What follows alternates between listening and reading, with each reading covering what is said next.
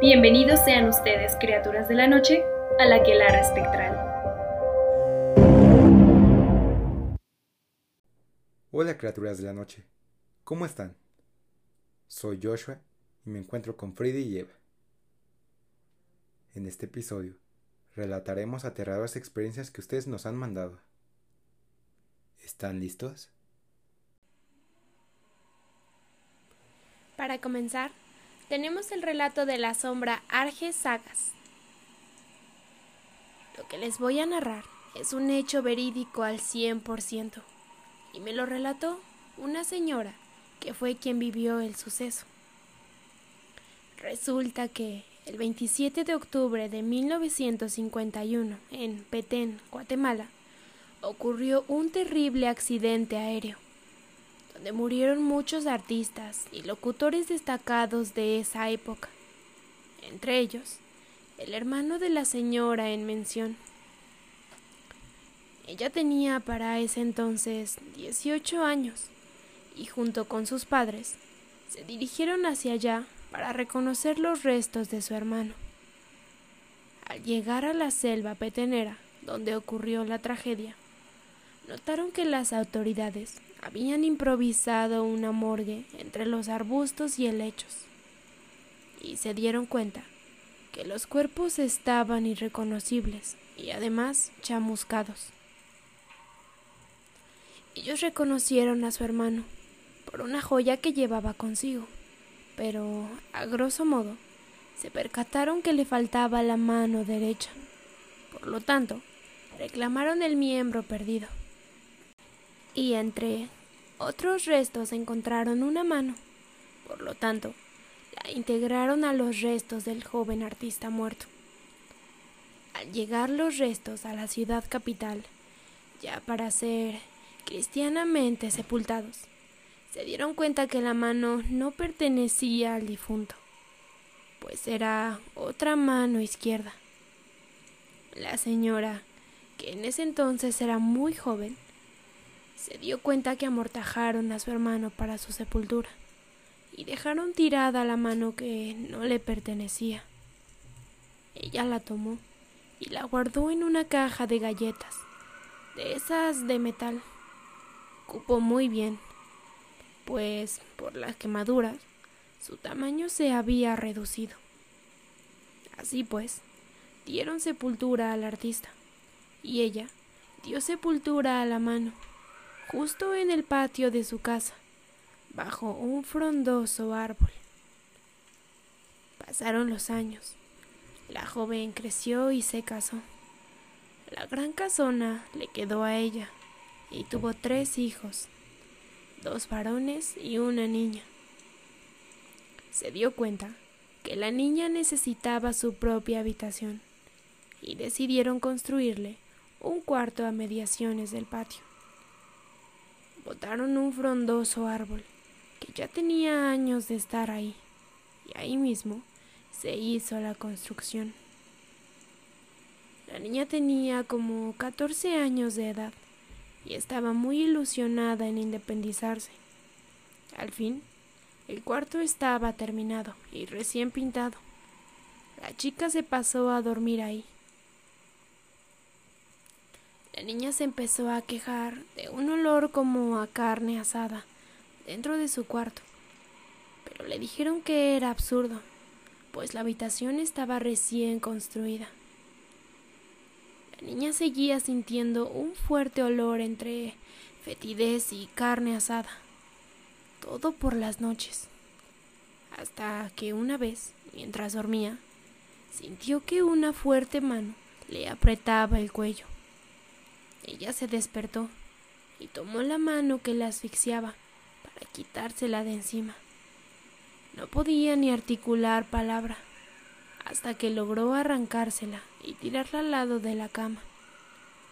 Vio como una mano negra de carne seca achicharrada se alejaba corriendo sobre sus dedos y se metía bajo la cama. La niña empezó a llamar a su mamá llegó de inmediato y pensó que era una tarántula, pero la niña aseguraba que era una mano. la señora recordó aquella lata de galletas que dejó enterrada ahí hacía unos veinte años, pero cayó y no reveló nada a su hija. Más bien, se la llevó a su cuarto y durmieron juntas hasta que la chica se graduó y se fue de la casa. Un día, la chica que vino de visita a mi casa nos relató ese horror que vivió cuando en la casa de su mamá le habían apretado el pescuezo, como literalmente lo expresó. La madre se quedó seria y reveló esta espantosa historia. Ella le reprochó que por qué hasta cuarenta años después se lo había contado. Así pues, yo me enteré el mismo día que la víctima, que había sido casi estrangulada, por la mano de la caja de galletas. Saludos desde la ciudad de Guatemala.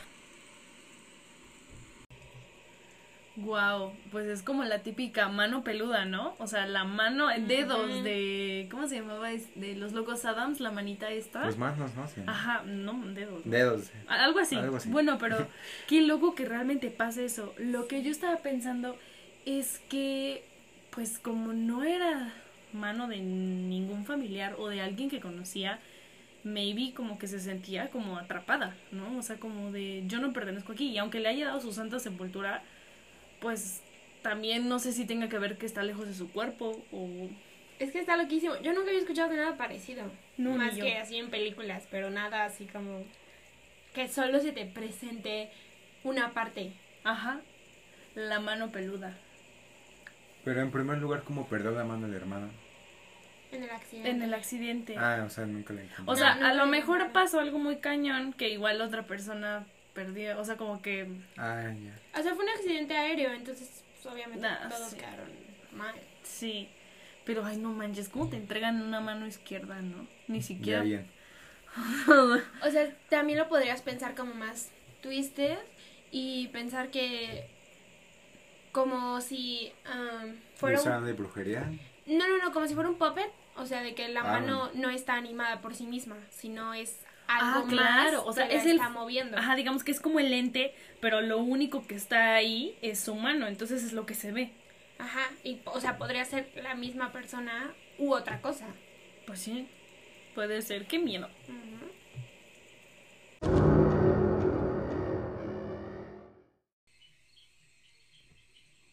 El siguiente relato es una aportación de una sombra anónima. Esta historia es de mi profesor. Nos la platicó un día hablando de estos temas, y dice así. Hace unos años mi profe fue a hacer una investigación a un pueblito, si no me equivoco, cercano a Querétaro. Como no tenía dónde dormir, dice que sin pena pues se acostó en unas bancas de un jardín cercano. Después, como era de esperarse, se quedó dormido. Pasando unas horas, sintió que lo despertaron. Pensó que lógicamente era un policía o algo por el estilo.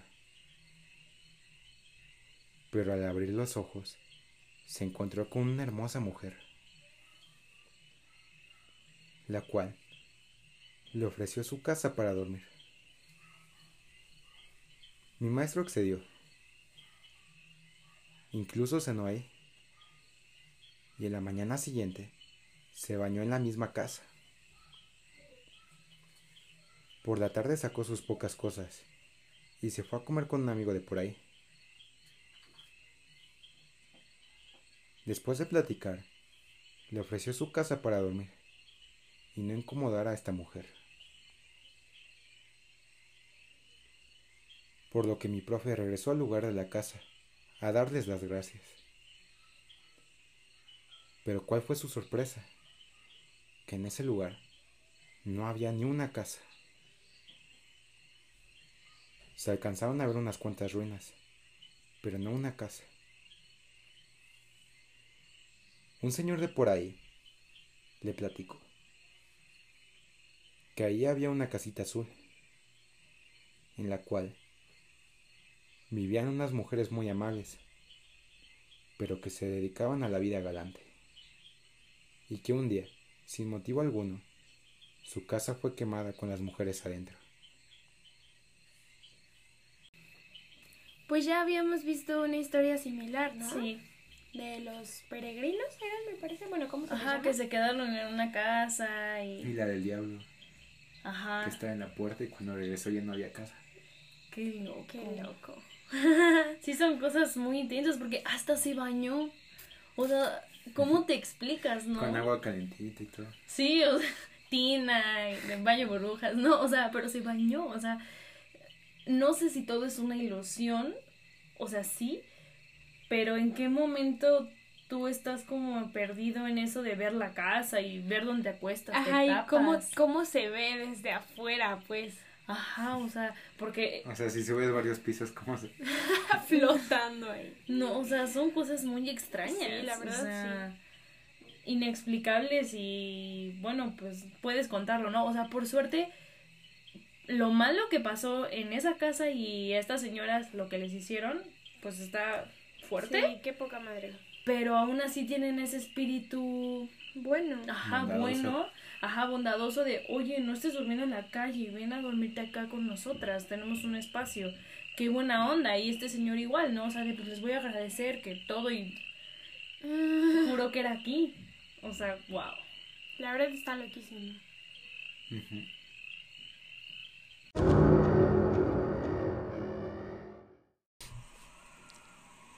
La siguiente es una aportación de una sombra anónima. Les voy a contar varios sucesos que pasaron ya hace varios años, como en el 2010. En ese entonces, rentábamos en una colonia de Infonavit. Una tarde nos encontrábamos mi mamá, mi hermano, que en ese entonces tenía siete años, y yo en la sala. Cuando mi mamá le pide a mi hermano que vaya a apagar la luz de uno de sus cuartos.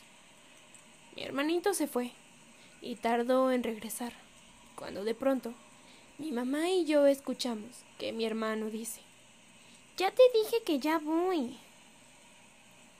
Nosotras estábamos muy sacadas de onda, ya que no había nadie más en la casa. Nos dirigimos al cuarto y mi hermano vuelve a decir, ya entiende, que ya voy, no molestes. Le preguntamos con quién era que peleaba, a lo que respondió. Con mi amigo, Zancudo, que nada más me está diciendo que apague la luz y que apague la luz, y yo ya le dije que ya voy. Empezamos a preguntarle que quién era Zancudo y cómo era. Su respuesta fue la siguiente. Zancudo es mi amigo. Vive arriba, en el techo.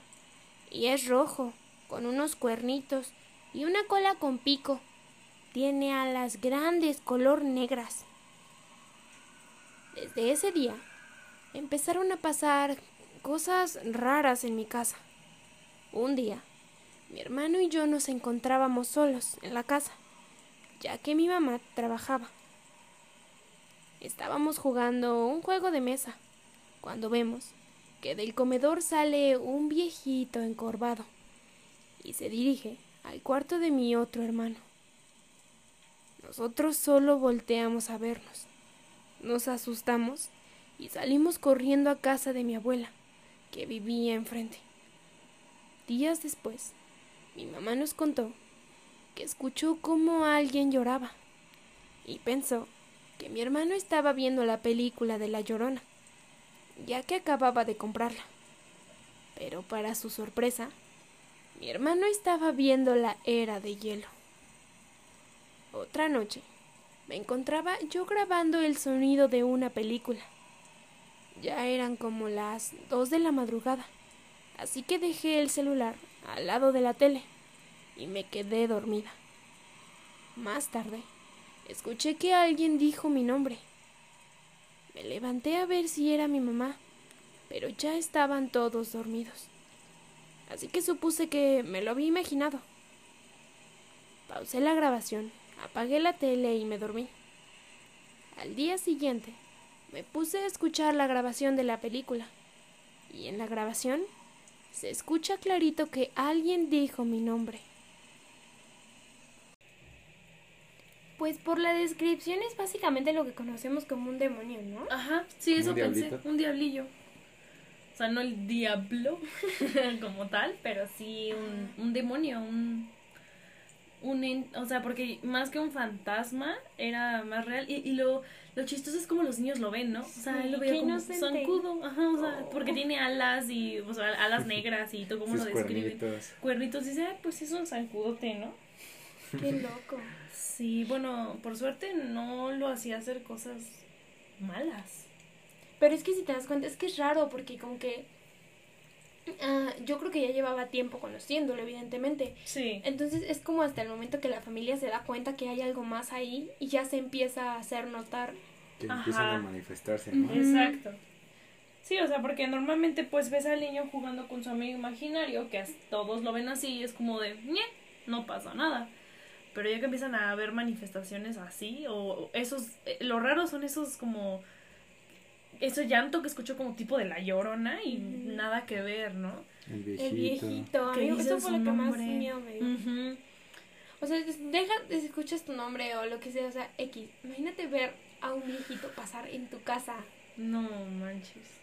Qué miedo. No sé si sea este mismo diablillo que hace esas ilusiones. Yo supongo. O es otra cosa. O atrae otras cosas. Ay, quién sabe. a lo mejor el viejito vivía ahí antes, quién sabe. Maybe. Eso sonó muy a. ¿El conjuro? Del ah. viejito ah, que vivía ahí y entonces el demonio va y lo controla y. Qué miedo.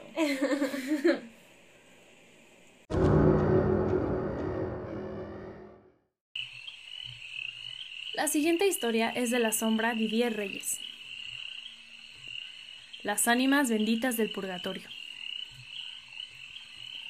Quiero compartir una de tantas historias de mi abuelo Tirso Ramírez Cortés. Mi familia ha tenido desde hace unas tres generaciones muchas anécdotas relacionadas con fortísimos eventos paranormales, que esperemos hay oportunidad de desglosar en ocasiones futuras, ya que muchas de ellas son impresionantes, e incluso a este servidor le ha tocado vivir algunas en carne propia. Hace poco, la familia tuvo la ocasión de escuchar una vez más esta anécdota de boca de mi abuelo, por lo que le pedí permiso para tomar nota y compartirla con ustedes, cosa que le emocionó bastante. De aquí en adelante, escribiré desde la perspectiva de mi abuelo. Era el año de 1954. Tenía 22 años y llevaba apenas un par de años de casado con mi esposa Aurora rentábamos una vivienda en la colonia Sector Popular, en la entonces delegación Iztapalapa. Eran aproximadamente las 10 de la noche, cuando mi hermano, motociclista, que trabajaba en el Patrimonio Nacional, llegó agitado a avisarme que mi cuñada Beatriz se encontraba grave en su casa, situada en la colonia Felipe Ángeles, en Venustiano Carranza. Busqué la manera de no alarmar a Aurora pero sabía que era de suma importancia ir a ver a Beatriz lo antes posible. Sin darle más detalles, le dije que teníamos que ir urgentemente a casa de su papá. Le expliqué a nuestra casera, a la señora Santos, la emergencia. Para ese entonces ya se había convertido en alguien digna de toda confianza. Era del tipo de personas que hacía todo lo posible para ayudar al prójimo. Así que no se nos hizo raro que de inmediato se ofreció a cuidar a nuestro hijo Miguel, de año y medio, para evitar exponerlo a andar en la calle y que se resfriara, gesto que le agradecimos bastante. Con lo complicado que era en esos años la comunicación a distancia, para saber los detalles sobre el estado de salud de mi cuñada, emprendimos hacia su casa y llegamos una hora después. Nos recibió mi suegro, quien nos explicó para nuestro alivio, que la situación no era tan grave como se nos dijo en un principio, y que incluso Beatriz estaba descansando en la sala ya bastante mejor. De inmediato, nos invitaron a cenar, y accedimos ya más tranquilos. Luego de la cena y una plática amena, decidimos que ya era tiempo de regresar a nuestra casa, pues ya era medianoche. Nos ofrecieron quedarnos a dormir ahí, pero tanto Aurora como yo estaríamos intranquilos, pues Miguel se había quedado con la señora Santos, que una vez más aclaro, era de toda confianza, pero no queríamos abusar de la situación. Era una época muy distinta, y quizá muchos no dimensionen lo que implicaba trasladarse por la ciudad en esos años. Eran muy pocas las rutas de camiones, y dejaban de operar a una hora muy temprana. Por lo regular, de noche solo se podía trasladar en auto propio, que era un verdadero lujo que solo unos pocos se podían dar, o pidiendo aventón con conocidos. Así que, a pesar de que sabíamos que era casi un hecho que no encontraríamos transporte alguno, decidimos irnos caminando si era necesario.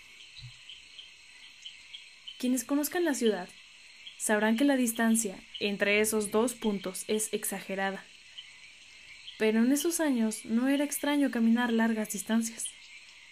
Tampoco era un problema la inseguridad, no como la es hoy en día. Así que nuestra única preocupación era llegar con nuestro hijo. Era ya la una y treinta de la mañana, y estábamos en la calzada de la viga, muy próximos a cruzar el canal. Aurora y yo veníamos platicando para hacer más agradable el trayecto. Comentábamos que sería un milagro encontrar transporte, y ya nos habíamos resignado a llegar a la casa caminando. A unos trescientos metros del canal de la viga, me percaté que habían dos tipos en una esquina.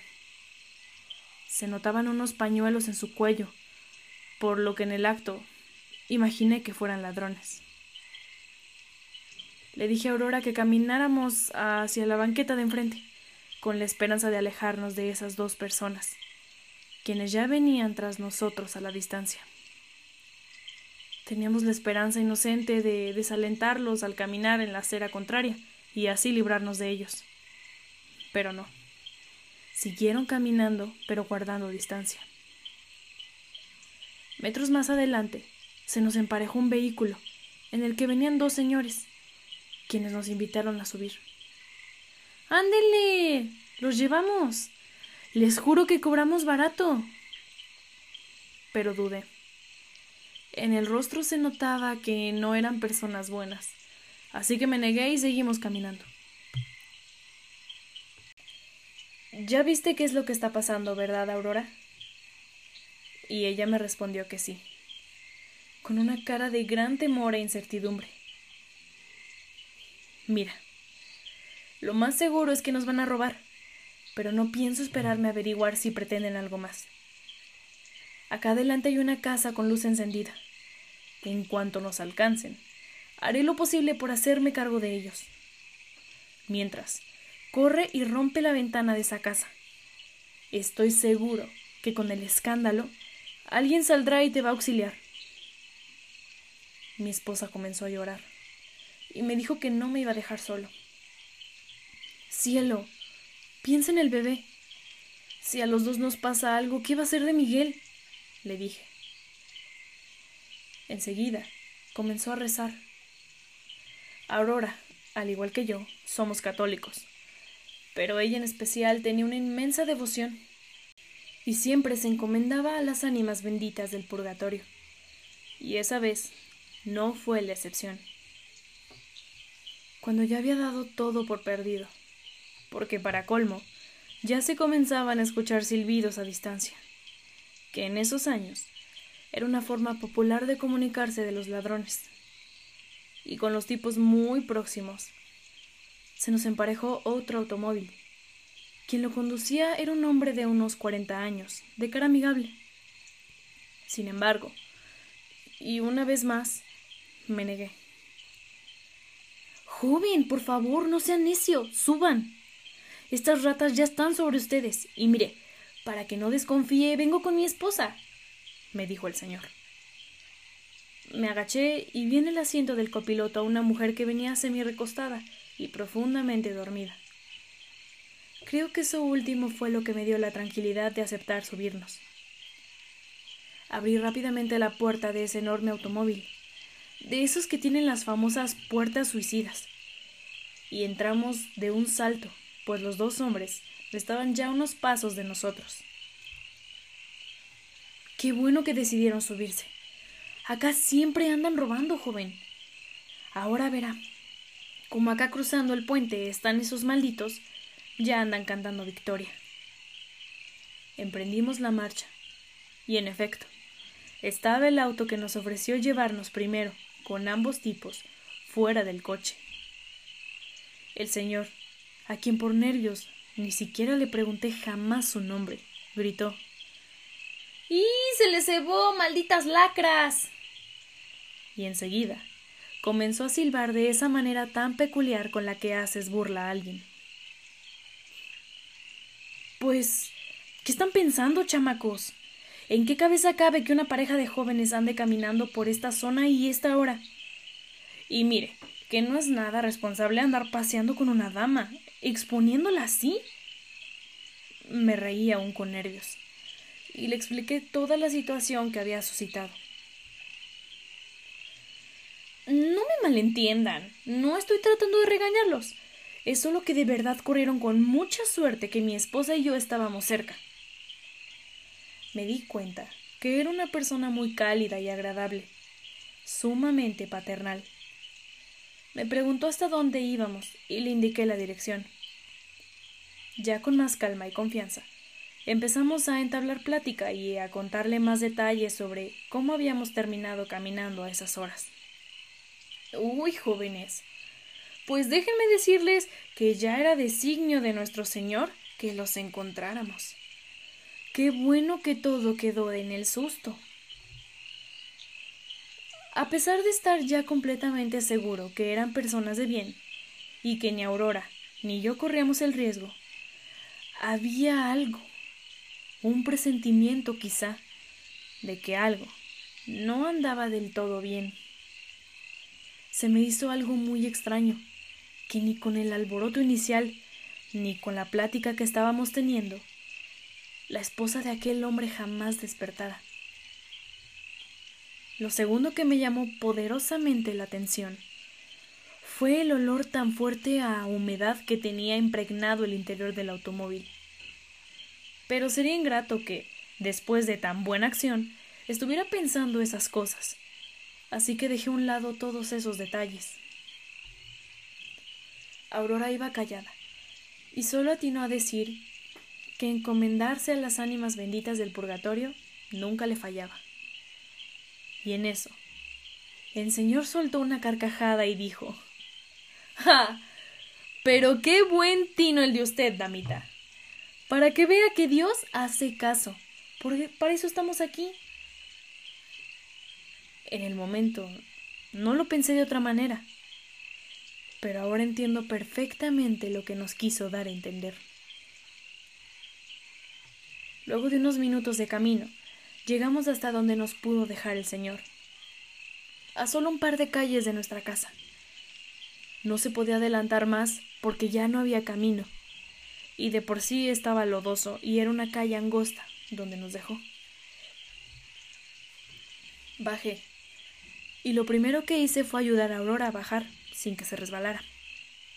Maniobra que me habrá tomado unos cinco segundos. Me di inmediatamente la vuelta y solo alcancé a decir Pues muchísimas gracias. ¿Cuánto les vamos a... Y pasó una de las cosas más increíbles que he vivido. No había absolutamente nadie. Traté de encontrar la lógica a lo que acababa de pasar, pero para salir de ahí solo se podía en reversa, recorriendo unos 30 metros. Nunca escuchamos el motor ponerse en marcha. Ni siquiera habían las marcas en el lodo de las llantas del vehículo. Aurora y yo solo nos miramos sin poder creer lo que estaba pasando. Nos abrazamos incrédulos no podíamos ni siquiera articular palabras. Lo único que atinamos a hacer fue caminar los metros que restaban a nuestra casa. Nos recibió la señora Santos, quien estaba muy preocupada. Una vez que le contamos sobre el estado de salud de mi cuñada, le dimos las gracias y nos despedimos. Creo que, sin decirnos nada, Aurora y yo ya sabíamos que no hacía falta contarle lo que nos sucedió. Y es que, como contarlo, sin que se escuche como una broma, o sin esperar escepticismo de cualquier persona. Aún hoy, me cuesta contar que esa noche fuimos rescatados por las ánimas, las ánimas benditas del purgatorio. Pues una vez más vemos esa ayuda que al final resulta que no está. O sea, como el relato de la casa. O sea, te ayudaron, dormiste en esa casa y ya no está. Y en este caso lo mismo, ¿no? Pero imagínate cuántos kilómetros. Ahí me vuelvo a preguntar lo mismo. ¿Cómo llegas? O sea, sí, sí es real, o sea, sí es tangible. Te sientas en el carro y estás ahí platicando y de repente ya estás súper cerca de tu casa. O todo es una ilusión muy loca y realmente se quedaron caminando y fue como esa alucinación en la noche que vas caminando y de repente ya llegaron a tu casa. No, es que sí debe funcionar como en las películas, así tal cual pasa. Sí. Como la madrina, ¿no? Se me parece. Está muy, muy interesante la historia, la, verdad. La verdad sí, y, o sea, lo padre de esto es que, pues, la, la señora los llamó. Sí. La joven. los llamó. la esposa. O sea, no, no fue como en la otra, ¿no? Que pues, solo se quedó dormido y lo ayudaron. O sea, que sí pidió ayuda y sí le llegó. Sí, o sea, como, como les dijo el conductor, ¿no? O sea que Dios hace milagros y los escuchó y los escuchó porque no sabían qué iba a pasar. Primero pensaron que los iban a asaltar, pero por lo que siguió después es que los iban a secuestrar porque ya los estaban esperando, en o sea, más adelante con el carro. El carro que pasaron que era como malo. De los malandros. Ajá, de los malandros. Entonces, qué suerte, la verdad. No sé si sean ángeles o no sé por qué la señora, la pareja no despertaba. ¿Quién sabe? Sí está raro. ¿Quién sabe? Pero... Pues fue entre suerte y tener fe, ¿no? sí, yo creo que sí. O sea, fue tan... Podríamos decir que una coincidencia, pero súper bien dada. Porque todo salió a favor, ¿no? Desde que fueron a ver a la tía y todo estuvo bien. Este, no les pasó nada caminando, lo que tuvieron que caminar, encontraron, se fueron bien a su casa, los dejaron casi en o sea, unos, unos metros de, porque ya no podían avanzar más wow, sorprendente. Y sí, es difícil de contar. Cualquier persona te va a decir, no manches, eso no es real. ¿Cómo que te subiste a un carro y tal? O sea, pero es una experiencia que solo uno que la viva sabe qué pasó y creo que eso es lo padre que te quedas de esto, ¿no? Que es algo muy, muy, muy divino que es para ti.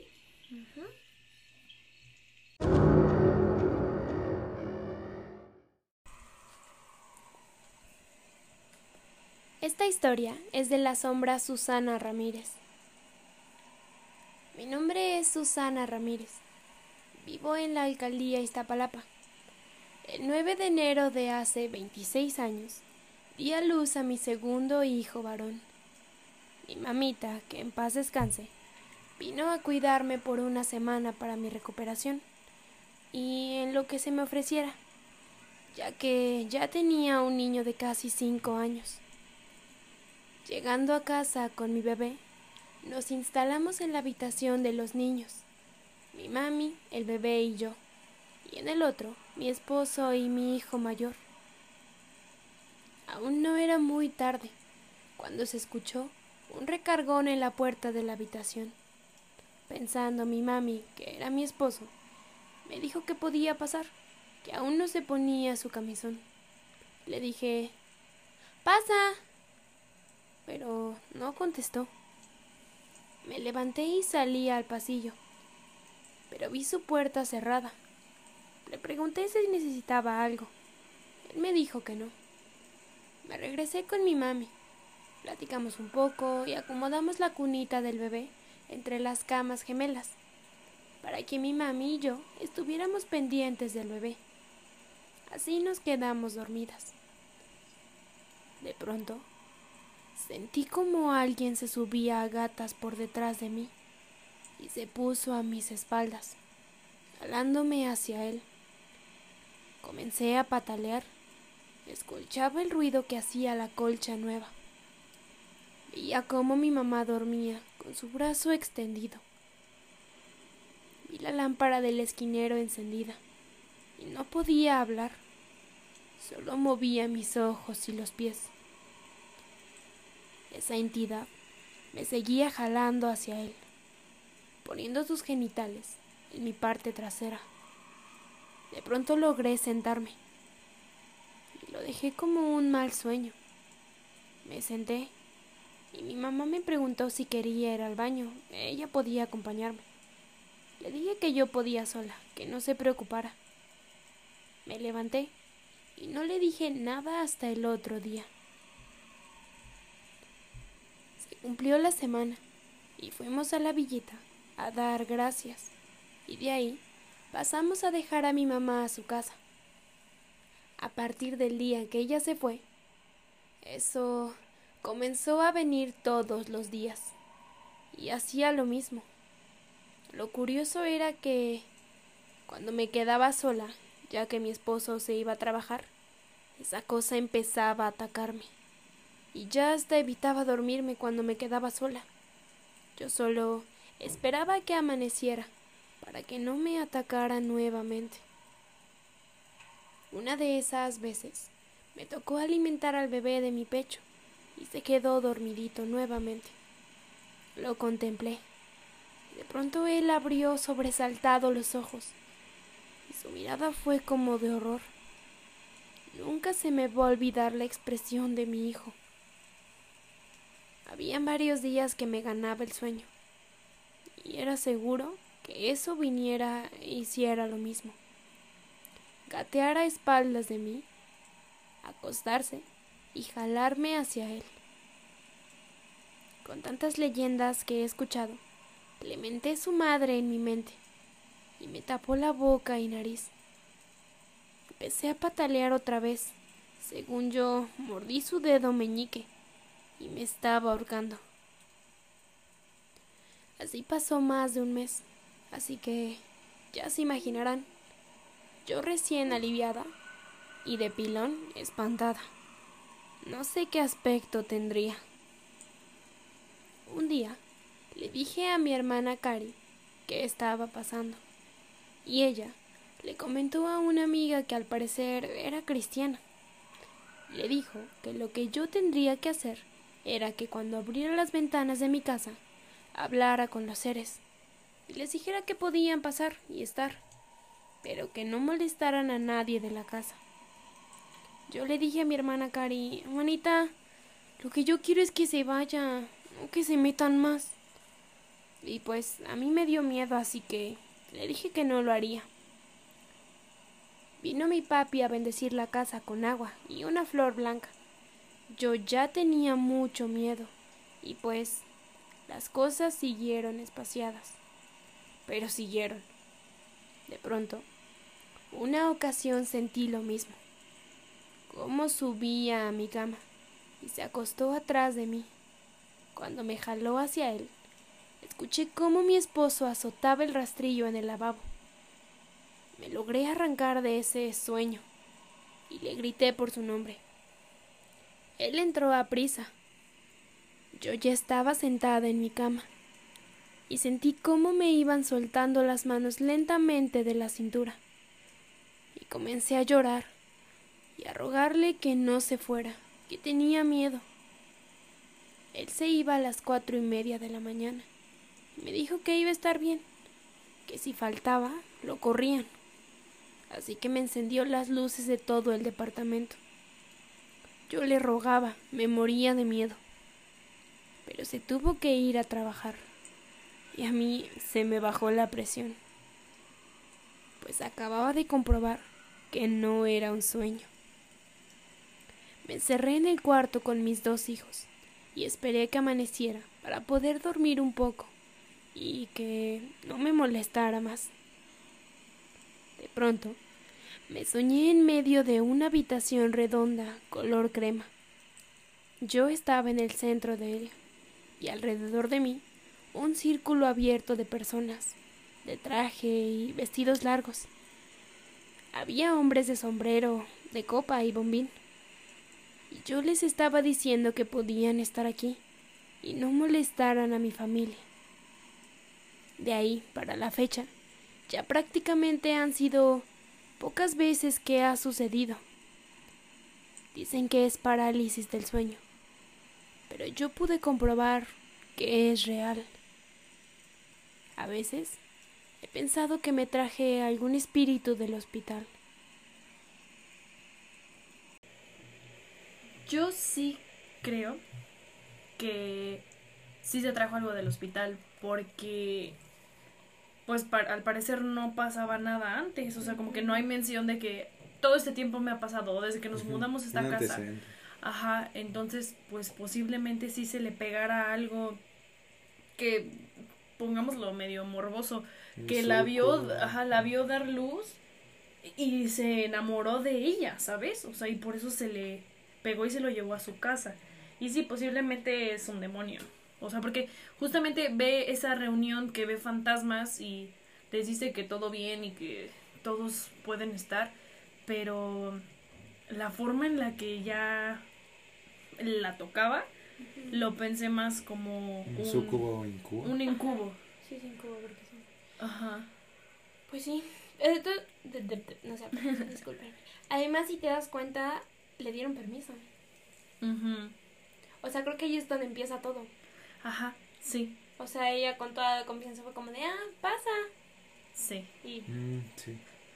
Sí, no, eso es lo malo, ¿no? Pues, que hemos visto. Ajá, o sea, como cuando llaman a la puerta, o sea, tocan la puerta y la abres y ves que no había nadie y es como de, ugh, la cierras, pero ya dejaste pasar a lo que sea. Y pues así empezó todo. Entonces, posiblemente, o sea, pueden ser muchas cosas, pero bueno, al final disminuyó y qué bueno, aunque yo no estaría tranquila con que disminuyó, estaría mejor que lo cortaran y que ya no volviera a pasar, o sea, que maybe sí viera sombras o lo que sea, pero ya como muy leve, o sea, de que no le hacen nada a la familia y están ahí conviviendo. Pero, o sea, que te acerquen sus genitales en tu espalda, bueno, en, o sea, no, sé, eso está muy, muy intenso. Sí, está cañón. Entonces, pues, no sé, digo, no era mala idea eso de abrir las ventanas y decir, pues, si quieren entrar o salir solo, no, hagan daño y tal. Pero solamente entre que crees que sí es y no es real, te estás volviendo loco, eh, o puede ser un sueño precisamente, no sé, o sea, como que justo lo que menos quieres es que se meta más gente, ¿no? Si uno ya te está volviendo loco. Pues qué bueno que no, no era con los niños, me hubiera preocupado más si hubiera sido como contra su chiquito, ¿no? El nuevo. Solo era contra ella, entonces te digo, seguro se le, se le quedó pegado, ajá. Uy, no sé es algo muy intenso. Y aparte eran eso de que traían solo de copa y bombín. ¿Será gente como de la casa? O bueno, o sea, como... ¿Quién sabe? de otra época, ¿no? Porque aparte la rodeaban, ¿no? Y eso está muy creepy. Pues a lo mejor fueron los que invitó, ¿no? Mm, pues posiblemente. Pues está raro.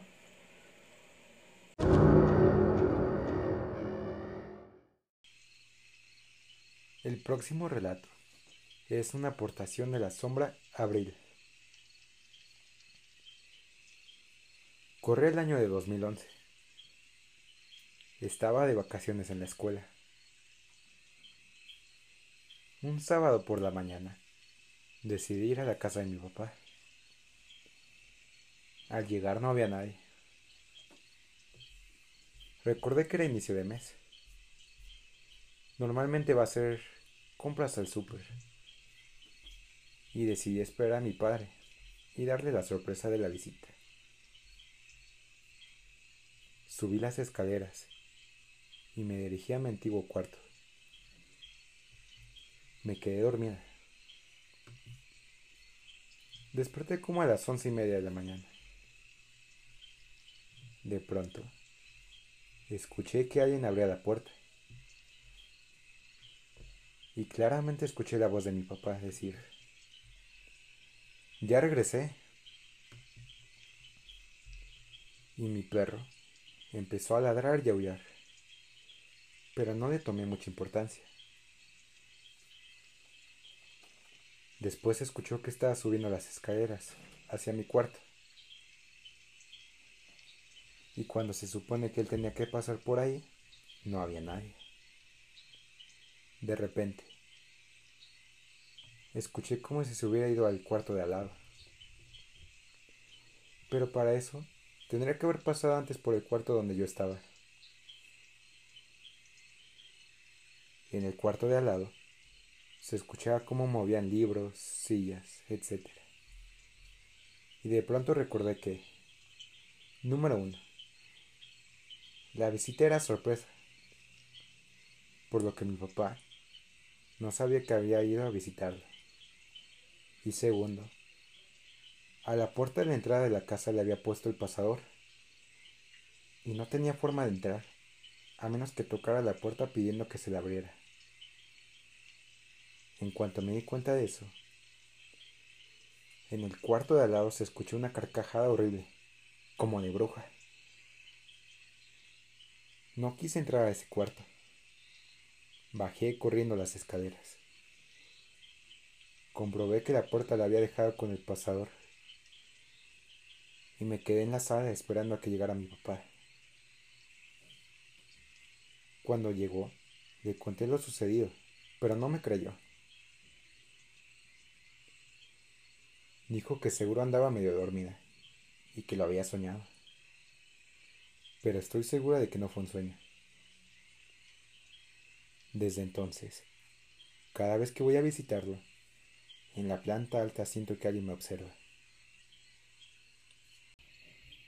Pues yo no creo que estuviera soñando. Por la reacción del perro. No. Pero ¿qué creen? O sea, ¿creen que se haya sido como tema de brujas? U otra cosa como que estaba ahí. ¿Quién sabe? Es que brujas, es que no sé. Brujas works in mysterious ways, pero...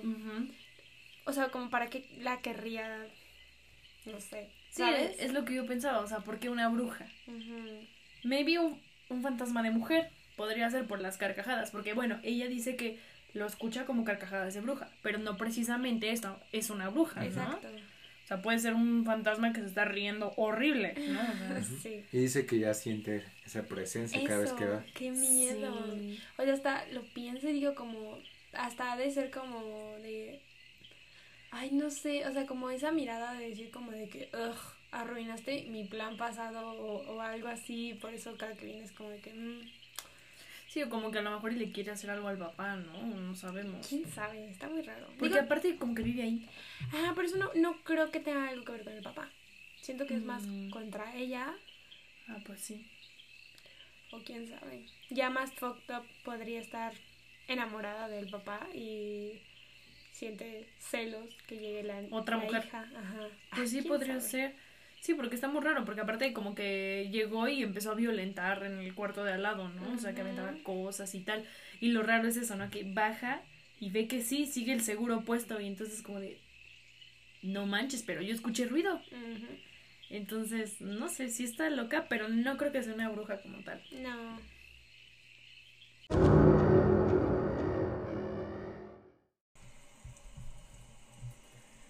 La siguiente historia es de una sombra anónima. Soy estudiante de medicina veterinaria en la ciudad de Tuxtla Gutiérrez, capital de Chiapas, y tengo 20 años. La escuela en la que estudio está bastante retirada del centro de la ciudad. Toda esa zona es de rancherías.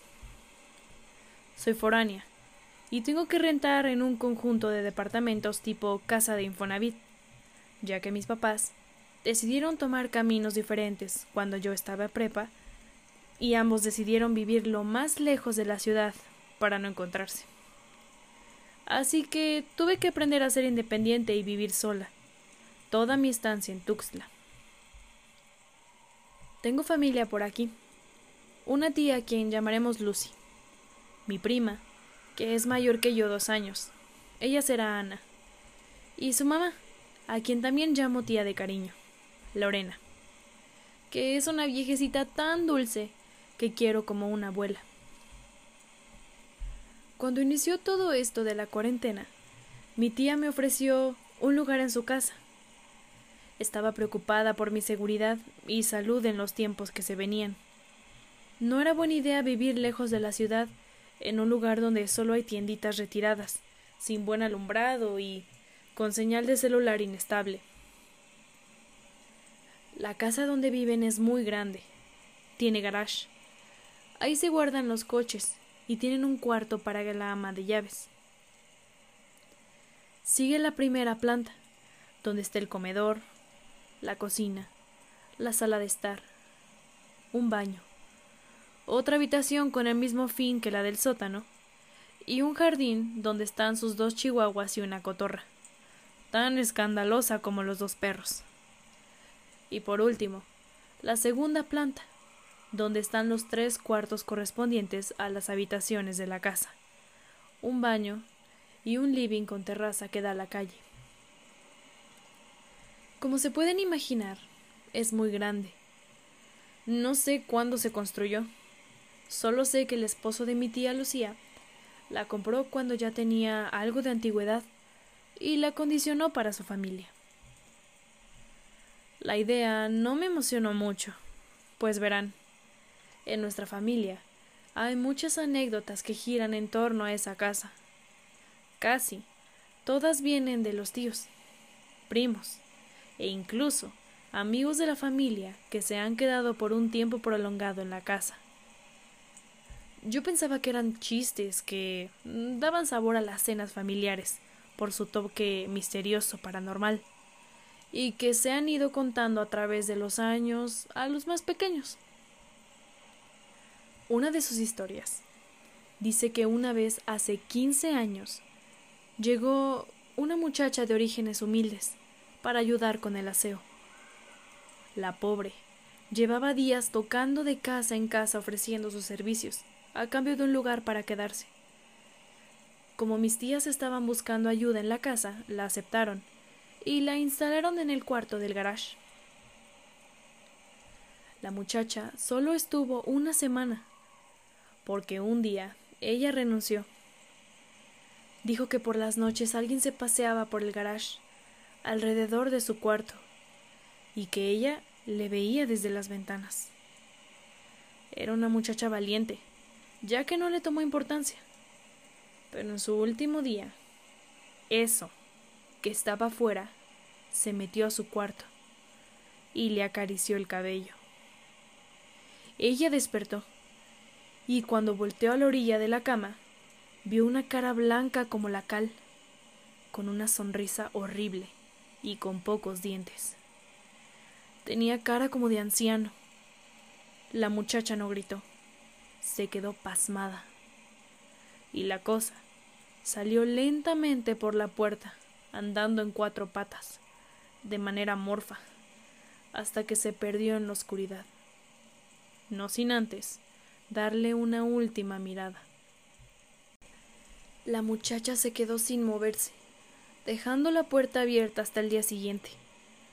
Y cuando hubo claridad suficiente para ver que ya no había nadie afuera, salió directamente a contarle a mi tía Lucy lo sucedido y a disculparse, porque ya no trabajaría más ahí. Curiosamente pasó lo mismo con cada muchacha que llegaba y se instalaba en el cuarto del garage. Por eso se hizo el cuarto del primer piso. Otra historia Cuenta que una ocasión a mi tía Lorena, la señora mayor, le regalaron un santo. No recuerdo su nombre, pero es moreno y tiene vestimenta como de fraile. Ella, al no ser creyente de los santos, lo tiró a la basura. Sí, yo también sé que estuvo mal. Y sacó la bolsa para que se la llevara el camión. Al día siguiente, alguien tocó a su puerta, y cuando abrió, descubrió al mismo santo que había tirado el día anterior frente a ella, colocado en el tapete de visitas. La acción se repitió tres días más, y lo mismo pasaba. Ella lo tiraba y él siempre regresaba, hasta que un día le dijo a una de sus amigas que, si no lo quería, debía dejarlo directamente en una iglesia, y solamente así el santo iba a estar tranquilo. Y así lo hizo. mi tía lo llevó a la iglesia más cercana y se lo dio directamente al padre, quien lo recibió con mucho gusto. Ya nadie volvió a tocar. Como les digo, hay muchísimas historias. La tía Lorena no es una santa, y ella practicaba la magia. No sé si blanca o negra, pero eso le trajo consecuencias y sucesos que no la dejan tranquila hasta el día de hoy. Ella debe dormir con una Biblia en cierto versículo y un crucifijo al lado de ella, en su cama, para que no la molesten. La casa siempre es fría, aunque afuera estamos a casi 35 grados. En ambos baños hay un horario determinado para usarlos, ya que hay una entidad que goza asomar su cara pálida en la ventana para ver qué haces. El lugar más oscuro es el pasillo que lleva de habitación a habitación. Es el segundo piso, en donde se aparece un hombre brillante a las tres de la mañana etc. Bueno, podría decirse que yo iba tranquila, pero no quería quedarme ahí con ellas, para no ser una molestia. Al final accedí, y me fui dos días después de que se declarara oficialmente la cuarentena. Y adivinen dónde me quedé. En el cuarto del garage. Lo que sucede después ha hecho que poco a poco compruebe por mí misma la existencia de cada una de las entidades protagonistas de las anécdotas familiares, que, hasta entonces, veía como un chisme, algo para entretenimiento. Pero eso ya será para otra ocasión. Aún lo estoy redactando. Pues creo yo que sí es como una casa embrujada, o sea, hay de todo. Y lo raro es esa cosa del garage, ¿no? Y que cada sirvienta, pum, se iba y se iba y se iba. Wow. O sea, sí es algo fuerte entonces. Pero pues como uno si se mete y te acaricia el cabello y luego se ve que como que gatea. O, Los la, fantasmas del baño. La, la cara que se asoma en el baño como de ¿qué haces? No manches. Me imaginé como bañándome. y de repente así como de ¿quién se baña? No manches. Qué miedo, o sea, ya para tener un horario es que... Ajá, o sea, de ahorita no puedes entrar al baño porque te va a pasar esto. O por tu, o sea, como, como te dicen que, o sea, ya queda en ti si quieres ahorita entrar al baño, pero pasan estas cosas. No sé si tenga que ver con la magia que hace la tía, porque ahí desconocemos justo, como dice, ¿no? No sabes si es blanca o negra. También no sabemos si empezó antes o después. Pues dicen que es muy vieja la casa, ¿no? Ajá, sí. Sí, que de hecho ya la había la habían comprado ya antigua. O sea, entonces ya de tener años. No sabemos si estas entidades son acumulaciones de gente que ha vivido ahí a lo mejor. Lo del santo también está raro, ¿no? El fraile. Este. Pues sí. ¿Por qué lo tirará y regresará? ¿Será que lo necesitaba? Como para protección. No sé si sea bueno o malo que haya regresado. Ajá, es que no entiendo. Mm, no sé, está muy extraño. O sea, pero bueno, lo bueno es que lo dejó en la iglesia y ya de ahí no. No regresó. No regresó. Se quedó en buenas manos. Pero, wow. O sea, lo que sí puedo identificar es, por ejemplo, nuestra casa igual es muy fría. O sea, hace un calorón y lo rico es eso, ¿no? Que estás fresca adentro. Pero si hace frío, pues te congelas no sé, no sé qué tenga que ver, pero según yo, el frío es, son esas bajas energías, como la oscuridad, ¿no? O sea que, o sea, como que están ahí y están ahí. Tal vez deberían hacerle una limpia a la casa o bendecirla, no sé, ¿no? Como para que... Pues quién sabe si se pueda por la mismo de la tía que hace brujería. Sí, creo que ese es el problema, que tal vez no quiera. Sí, no, pues quién sabe. Pero bueno, ya veremos que nos comparte la sombra después. Si nos quiere compartir sus experiencias en la casa, estaría excelente y es totalmente bienvenida. Claro que sí.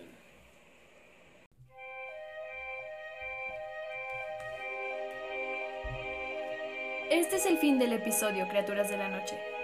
Ojalá les haya gustado los relatos. ¿Cuál se les hizo más aterrador? No olviden seguirnos en todas nuestras redes sociales. Nos pueden encontrar como Aquelarre Espectral tenemos un correo al cual nos pueden hacer llegar sus experiencias, relatos, vivencias, que es aquelarre.espectral.gmail.com. Si les gustó, compártanlo. Como siempre, les damos las gracias por seguir este proyecto. Estamos a un episodio de concluir nuestra segunda temporada. ¿Están listos para escuchar las leyendas que tenemos para ustedes?